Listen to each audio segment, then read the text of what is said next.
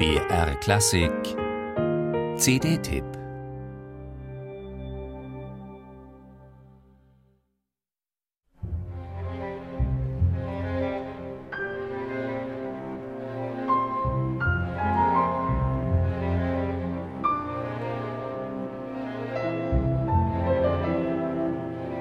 Mitten im Zweiten Weltkrieg, er war gerade vor den Nazis geflohen und hatte sich in Moskau niedergelassen, komponiert Mieczysław Weinberg sein erstes Quintett für Klavier und Streicher.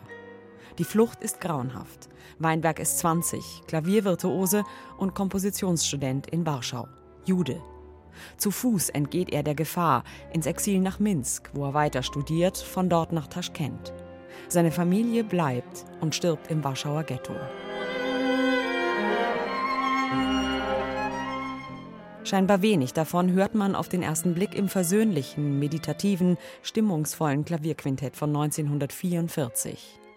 Doch wie bei seinem engen Freund Schostakowitsch muss man auch bei Mieczysław Weinberg zwischen den Zeilen lesen, zwischen den Noten hören. Freie Kunst ist auch in der sowjetischen Diktatur unter Stalin nicht möglich.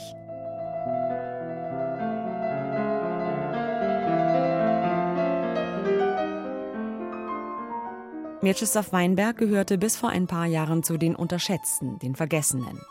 Der Schostakowitsch-Freund und Wahlmoskauer war das Gegenteil eines Selbstvermarkters. Sein Personalstil immer ausgeprägt, aber selten konform mit den Strömungen der Zeit. Bis zur Perestroika und seinen Tod 1996 hatte ihn weder der Westen noch der Osten richtig auf dem Schirm.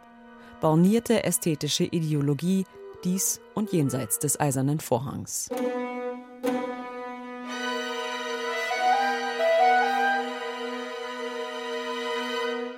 Gidon Kremer und seine Kremerata Baltica waren mit die ersten, die das unglaublich reiche und vielfältige Werk von Mieczysław Weinberg entdeckten, wertschätzten und der Öffentlichkeit präsentierten.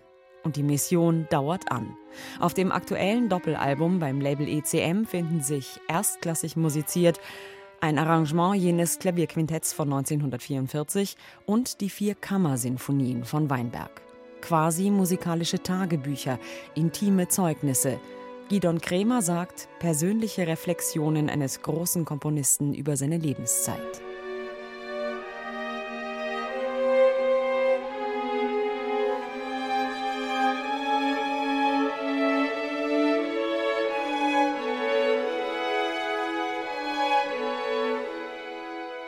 Hört man Weinbergs Musik zum ersten Mal, fällt die Nähe zu Schostakowitsch ins Auge.